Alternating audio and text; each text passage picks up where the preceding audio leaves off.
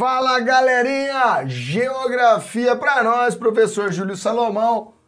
Vem comigo. A aula de hoje nós vamos tratar um tema que é recorrente nos vestibulares e pega o Enem na nossa cabeça. O que é esse tema? O que é geografia? Galera, por muito tempo, né, a geografia, e até hoje na realidade, né, a geografia tem uma dificuldade de se encontrar dentro né, dessas correntes de pensamento. Pois a geografia, desde o século XIX, ela tem se transformado muito dentro das suas categorias de análise. Categorias que vamos falar hoje. Vocês vão ver que no decorrer do pensamento geográfico, né, nós temos o vai e vem destes conceitos sendo utilizados na geografia, dessas categorias geográficas. E vamos falar agora o que é geografia. Entramos então naquela ideiazinha de né, trazer a etimologia.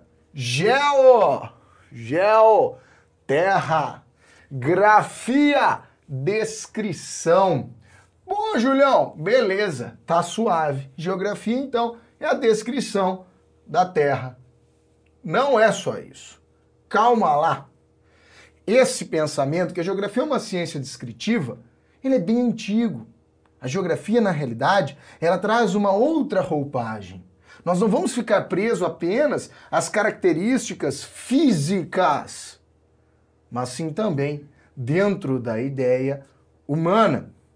Portanto, a geografia tanto vai avaliar os recursos minerais naturais de uma região, quanto os aspectos econômicos, o impacto ambiental disso, as relações econômicas dessa localidade, dessa cidade, dessa região com outras regiões, de que maneira essa infraestrutura vai impactar, né, de, de exploração desse, desse mineral, por exemplo, vai impactar em toda essa região.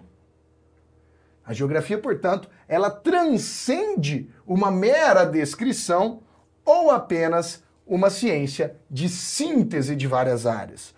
Nós vamos ver logo mais.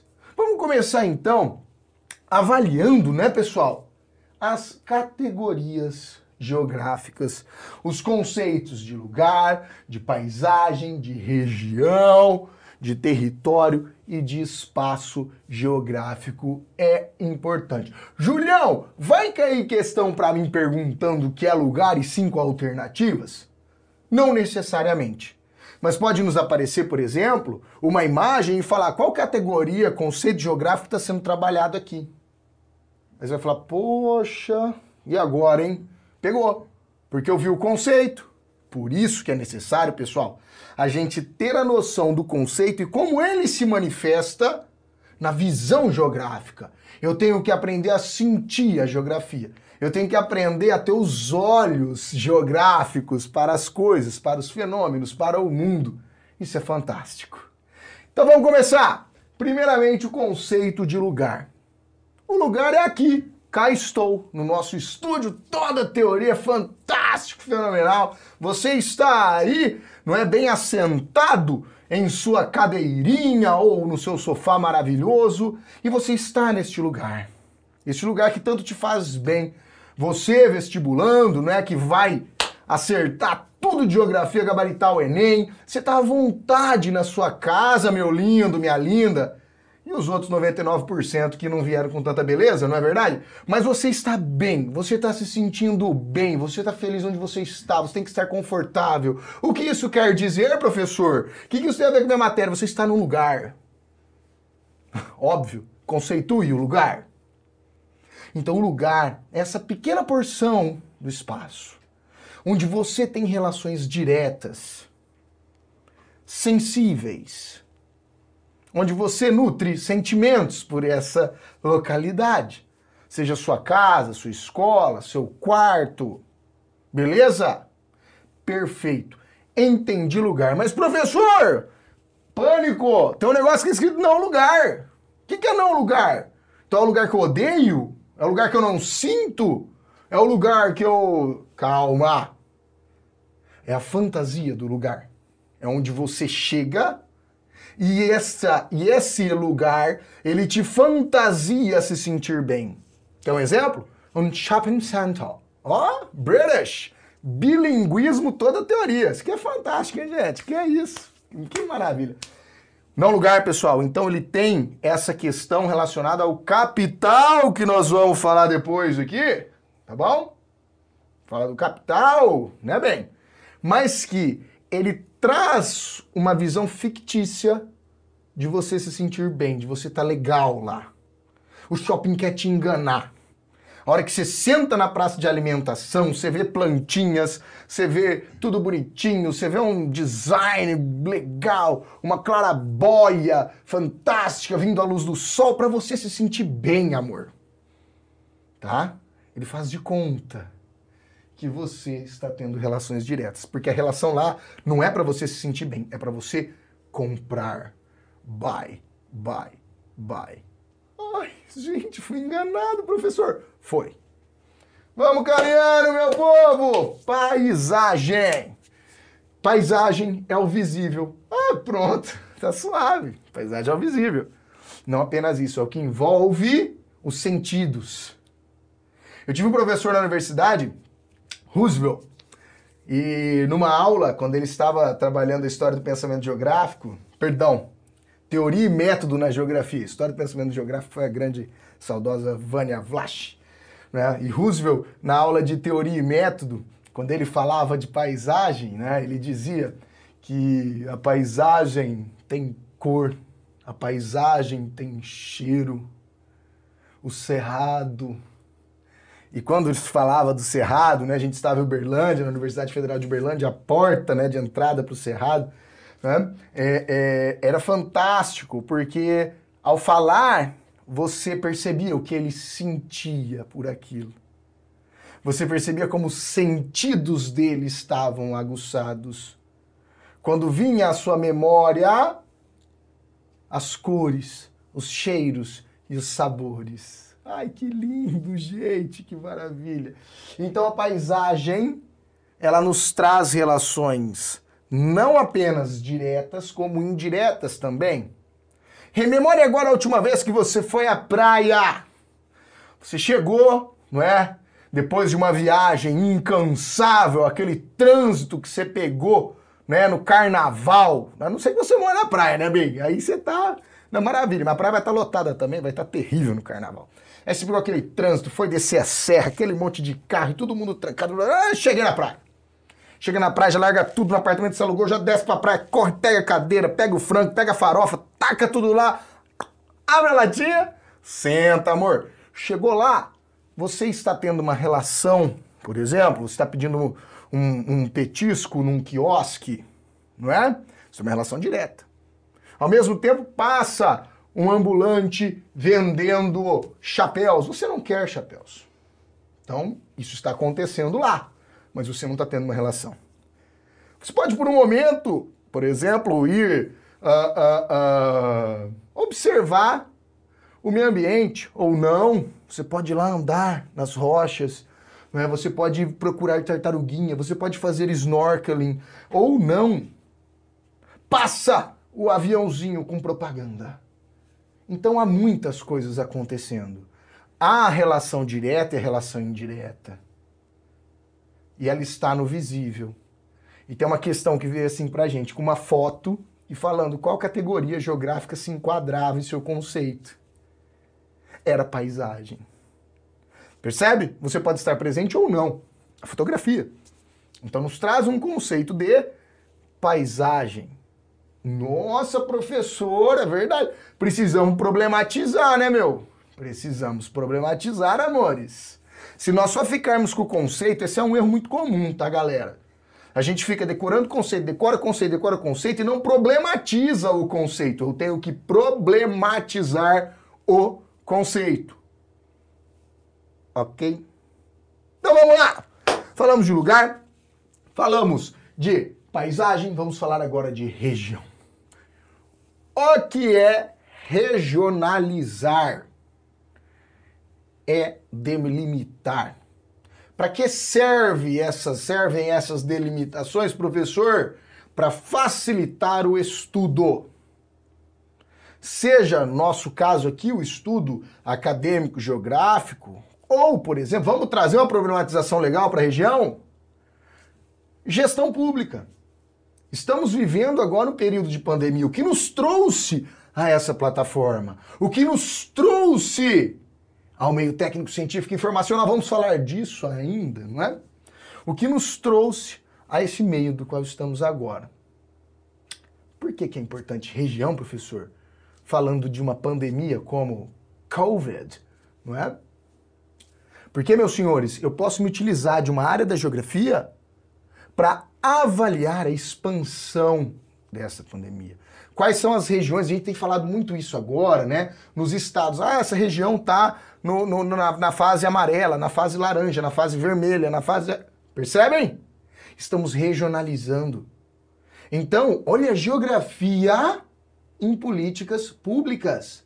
Ou no planejamento urbano, tal região da cidade tem maior fragilidade ambiental, tal região tem menor. Putz, professor, eu estava pensando só em regiões brasileiras, Nordeste, Norte, ou é, é, as, as, as, regiões geoeconômicas, né? Norte, é, Nordeste, Centro-Sul, né? Amazônia, Nordeste, Centro-Sul. Não, não é só a nível nacional. Vamos problematizar a região. Então, qual é o conceito de região? Eu vou delimitar né, a partir de um critério pré-estabelecido. Por exemplo, eu posso falar né, de um município sobre a violência. Então, as regiões mais violentas, menos violentas de um município. Vamos problematizar São Paulo? Nós temos bairros em São Paulo que não tiveram homicídios em um ano. São números próximos aos da Suíça, a geografia estatística aqui, quantitativa. Enquanto há regiões de São Paulo que há índices de violência de um país em guerra civil. Aí vamos entrar na geografia crítica. Nossa, professor, que essas geografias que você está falando? Ah, vamos falar já já, calma, fica tranquilo. Percebe, então? Consegue visualizar isso? A problematização a partir né, desse critério né, de região, essa categoria geográfica. Então eu vou pegar critérios pré-estabelecidos, critérios pontos em comum e regionalizar. A região do Cerrado, região da Caatinga, qual o critério que eu estou me. Tem questão que pergunta o critério que você está utilizando. E aí? O cara te joga um mapa lá. Gente, o pessoal quer jogar mapa para complicar minha vida, professor. Como eu vou aprender mapa? Dica! Dica toda a teoria aqui para vocês, hein? Olhem mapas. Durmam com mapas. Se deliciem, abracem os mapas. Como assim, professor? Tá lendo uma notícia, tá falando da Ucrânia pega o teu celularzinho aí, ó, dá uma gugada lá, chega no Google, procura onde tá a Ucrânia. Ai, professor, tá falando da Crimeia, porque a Crimeia, a Crimeia. Quando você viu a Crimeia, bem? E agora a treta na Armênia e no Azerbaijão? Olha o mapa. Abre o mapa. Dora Aventureira já falava disso. Tem uma filha maravilhosa de três anos, ela adora essa tal dessa Dora Aventureira. É o mapa, é o mapa, é o mapa, é o mapa, é o mapa. Olha o mapa. Pega o mapa. Visualize onde está a região que você está estudando. Só vai aprender mapa quem entra em contato com mapa. Não adianta, amor. Vai cair mapa. Vai cair tabela. Estatística. Vai cair. Tô falando. Nossa, professor, você é um profeta, então. Não, todo mundo sabe disso. Vai cair. Como que você vai aprender? Olhando. Entra em contato. Tabela, gráfico, mapa. Tá bom? Tô avisando, hein? Território, amor! Território é legal, hein? Território já entra geopolítico. Uh, altas tretas, né, Teacher? Sim, eu sei que você entende bem o que é o território, mas vamos conceituar? Vamos conceituar, porque fala território, você, você sabe, ah, território, território brasileiro. É, tá aí fácil. Vamos conceituar. É uma área, é uma porção delimitada, então quer dizer, tem fronteira. Percebe? Fronteira. As bordas, que aí depois é outra galerinha que tá lá. E essa área é dominada por um povo. Determinado povo, povo X, povo brasileiro. Aí nos vai trazer outros conceitos. Como, por exemplo, o próprio conceito de fronteira que eu já falei, ou de nação. Ah, professor, então toda nação tem um território? Não, não. Palestinos. como Estado, né? Como Estado-nação? Não. Ou perdidos nessa área, o caso dos curdos. Ou eu posso ter várias nações em um só Estado. United Kingdom. Nossa, que lindo, professor, que pronúncia bem. Tá vendo, amor? Ah. Então, galerinha, o que é o Reino Unido? São quatro nações. Eu tenho norte-irlandeses, eu tenho escoceses, eu tenho ingleses, eu tenho galeses. País de Gales, Inglaterra, Escócia, Irlanda do Norte. Todas essas quatro nações formam o Reino Unido. Ó que questãozinha legal agora com o Brexit.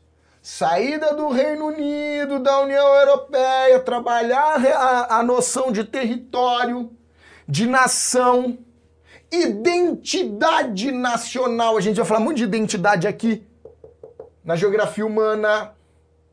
Identidade nacional. Por que, que forma uma nação? Uma identidade. Seja a língua, seja a formação étnica, seja costumes. Olha a subjetividade aqui ó, da geografia humana. Calma que a gente chega lá, gatinho, gatinha. Ah, e, por fim, o que, então? O que seria o objeto de estudo da geografia? Embora tenha diversas correntes, não é? convém-se dizer que é o espaço geográfico. O espaço geográfico, a noção de espaço, para a gente não ficar apenas naquela definição newtoniana, física, né? mas ter uma noção humana deste espaço. O espaço geográfico, portanto, é o palco das realizações humanas. É onde eu vou definir agora o que é geografia. A geografia é a ciência que estuda as relações do homem com o meio e do homem em sociedade. A partir daí, nós vamos entrar no pensamento geográfico e visualizar de tempos em tempos como a geografia vem se transformando para ser o que ela é hoje. Beleza, galera? Vamos lá agora falar do pensamento geográfico. A geografia, como nós a conhecemos, como ciência atual, vem lá da Idade Moderna ainda. Na virada do século XVIII para o século XIX, onde eu tenho a geografia tradicional. Dois grandes pensadores, Humboldt e Ritter. O pensamento de Humboldt cara que viajava muito para ter seus desenhos sobre as paisagens, não é? A avaliação de aspectos naturais, não é? Um grande nome na geografia física. Neste período da geografia tradicional, eu tenho uma divisão entre a geografia física e a geografia humana. Para a geografia física, então, Humboldt e para a geografia humana, Ritter. Ritter é quem passa a avaliar, por exemplo, os aspectos políticos. A geografia, então, não deveria estar apenas com essa visão dos aspectos físicos. Então, se tiver na sua questão algo colocando nomes de desses grandes geógrafos aí, só para você ter uma noçãozinha disso. Não costuma cair dessa maneira no, no, no Enem, mas eu gostaria que vocês tivessem esse conhecimento sobre esses pensadores geográficos. Vocês vão ver que nós vamos ter muito mais uma relação entre geografia quantitativa e geografia humana, né, passando pela crítica, do que dentro desses clássicos da geografia. Chegamos então à geografia moderna, que é uma continuidade aí já do século XIX para o século XX. A geografia moderna, com dois grandes pensadores, as duas grandes escolas, né, alemã e francesa, com Ratzel e Vidal de Lablache. Hatzel dá continuidade ao pensamento da geografia física. Ele nos traz o pensamento determinista na geografia.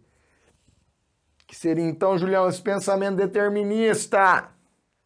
O espaço natural, as visões naturais, os aspectos naturais, para melhorar essa fala, determinariam como uma sociedade vai ser. Portanto, uma sociedade com menos recursos, ela deveria desenvolver mais as suas faculdades mentais para se desenvolver nessa região. Então veja que o determinismo ele traz uma visão, inclusive atualmente para nós, etnocêntrica. Olha a relação sociologia-geografia. O Enem gosta, hein, bem? O Enem gosta, amor. Então olha essa relação né, entre o etnocentrismo que a gente vê lá na sociologia e a geografia, o determinismo. Então, Hudson nos traz uma ideia de espaço vital dentro do determinismo. O espaço que uma sociedade precisa para se desenvolver. Aqui vai ter muito contato com a gente na geopolítica. Em outros módulos, nós vamos trabalhar a geopolítica, eu vou falar muito sobre isso para vocês. Sobre teorias geopolíticas. Por que, que os países entram em conflitos que às vezes nos parecem não ser com tanto sentido, talvez econômico. Ah, queremos petróleo? Não apenas isso, aí você vê o país nem explorou petróleo. São outras visões. Vamos entrar nessas teorias em outro módulo ainda, beleza? E Vidal de Lablache fala assim: Não é não, filho. Não é assim, não. Não é, não são os aspectos naturais que determinam um povo, mas sim como esse povo domina a natureza. Rapaz, me leva a pensar novamente paisagem. Eu tenho paisagem natural, não tocada pelo homem, a paisagem antrópica, já modificada. Olha a importância do conceito de paisagem aqui para Lablache. Conseguem estabelecer essa relação? Como o homem domina a paisagem natural, como o homem transforma, e essa corrente nós chamamos de possibilismo. Determinismo, Hatzel, deixa eu sair da frente aqui, possibilismo, oh, perdão, determinismo, Hatzel, possibilismo, Vidal de Lablache. Show! Entramos aí, saindo do século XIX, entrando no século XX, aí nós vamos ter todas essas correntes geográficas, quantitativa, crítica e humana. A escola quantitativa, geográfica, muito ligada aos Estados Unidos da América, nos traz uma noção matemática, estatística. Aí que pega a tua prova do Enem, filho. Aí que você chega lá, mano, você tem aquele monte de tabela, gráfico e dados, e aí você fala assim, nossa, cara, eu, professor, eu entendo essas coisas de DH, eu entendo esses negócios de, de, de, de, de clima, de climograma, de, eu entendo, professor, mas chega na hora que vai pro gráfico, vai pra tabela, eu me perco. É a importância matemática. Esses são os fatos, olha que interessante, galera. Esses são os fatos científicos que a geografia vai se apoiar para justificar seus argumentos. A geografia quantitativa, então, tanto é, é, por vezes abandonada por diversos geógrafos né, na atualidade, mas ela é muito importante porque ela me traz os fatos mais objetivos dentro da ciência geográfica. Então é completamente objetiva. Ela nos traz uma visão de positivismo lógico, matemático. Beleza, galera? Por vezes despreza aspectos sociais, que nós vamos falar agora. E aí me vem a geografia crítica, nos vem a geografia com uma visão marxista. Milton Santos, aí o maior geógrafo, né, brasileiro, Beleza, galera? Da área humana, da área humana e da geografia. O que seria então a geografia crítica? Quando ela vai avaliar as realizações humanas a partir das relações de produção, a partir das relações de exploração, a partir das relações de desigualdade.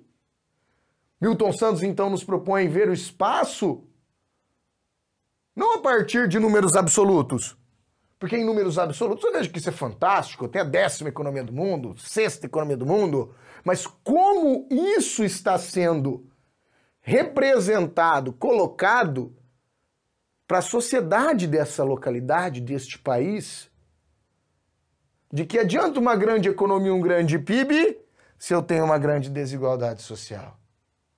De que adianta exportar tanto se são poucos que, que lucram bilhões com isso. Olha a geografia crítica. Milton Santos nos traz outra noção né, de relações entre os países. no meio técnico, científico e informacional, quando ele nos propõe que não os recursos naturais. A gente ouve falar muito isso. No Brasil é um país rico, como não se desenvolve? Olha os nossos recursos naturais. Porque não são os recursos naturais que vão nos trazer riqueza, mas sim o domínio de tecnologias. Quem domina as tecnologias? Percebem? Vejam a emancipação da Coreia do Sul para com a exploração global, para seu imperialismo para cima deste país. Porque a Coreia do Sul passou a dominar tecnologias. Portanto, Milton Santos propõe que a desigualdade não vai estar apenas, não, vai estar relacionada, na realidade, a aspectos naturais, mas sim ao domínio das tecnologias. Enem adora, fi! Enem adora! Isso aqui, ó, guarda pra tua vida. Coraçãozinho aí, ó, guarda, guarda, guarda lá dentro. E chegamos à geografia humana, ou geografia cultural.